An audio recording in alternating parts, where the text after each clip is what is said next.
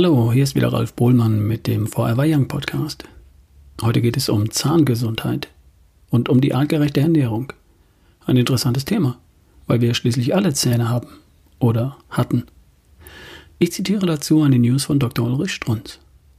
Ein sehr, sehr kluger Zahnarzt guckt über den Tellerrand und lässt mich teilhaben an seinen Gedanken, die ich schon allein deshalb hochschätze, weil der Herr Kollege 43 Berufsjahre auf dem jugendlich elastischen Buckel hat.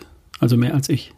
Und da sind ein paar Sätze wertvoller als ganze Lehrbücher. Darf ich? Im Seminar und in der mir bekannten Dr. Strunz Literatur wird so gut wie nichts über die segensreiche Auswirkung der Strunz-Diät auf die Zahngesundheit gesagt. Dass Zucker und vergehrbare Kohlenhydrate Karies machen, weiß inzwischen jedes Kind. Aber auch die Zahnlockerung, Vulgoparodontose, wird entscheidend eingedämmt. Als Zahnarzt mit inzwischen 43 Berufsjahren und immer noch in Freude in Teilzeit berufstätig, habe ich erfahren, dass das nicht nur die individuellen Putzgewohnheiten sind.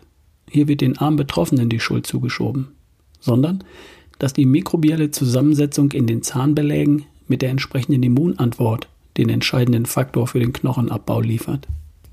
Immer noch tut sich die Universitätsmeinung schwer mit diesen Gedanken. Hier bietet die kohlenhydratminimierte und mikronährstoffoptimierte Ernährung die beste Voraussetzung, diese Volksseuche in den Griff zu bekommen. Glänzend die treffende Definition von Parodontose, Parodontitis als Ungleichgewicht zwischen Angreifern, Bakterien, Stress, Druck und der Immunabwehr. Mit diesem Satz könnte man fast die gesamte Medizin beschreiben.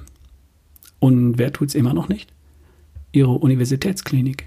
Übrigens von Ihnen finanziert. Euro für Euro. Sollten Sie da nicht mal persönlich nach dem Rechten sehen? Gesundheit einfordern? Mal mit der Faust auf den Tisch hauen? Oder merkeln Sie schon? Ende der News. In den vergangenen 30 Jahren haben Zahnärzte bei mir genau zwei Dinge gemacht. Zähne gereinigt und völlig intakte, über 40 Jahre alte Amalgamfüllungen durch modernere Materialien ersetzt. Mehr war nicht nötig. Ich, Ralf Bohlmann, habe sicher nicht die schönsten Zähne, aber irgendwas mache ich wohl doch richtig. Wir hören uns beim nächsten Mal. Dein Ralf Bohlmann.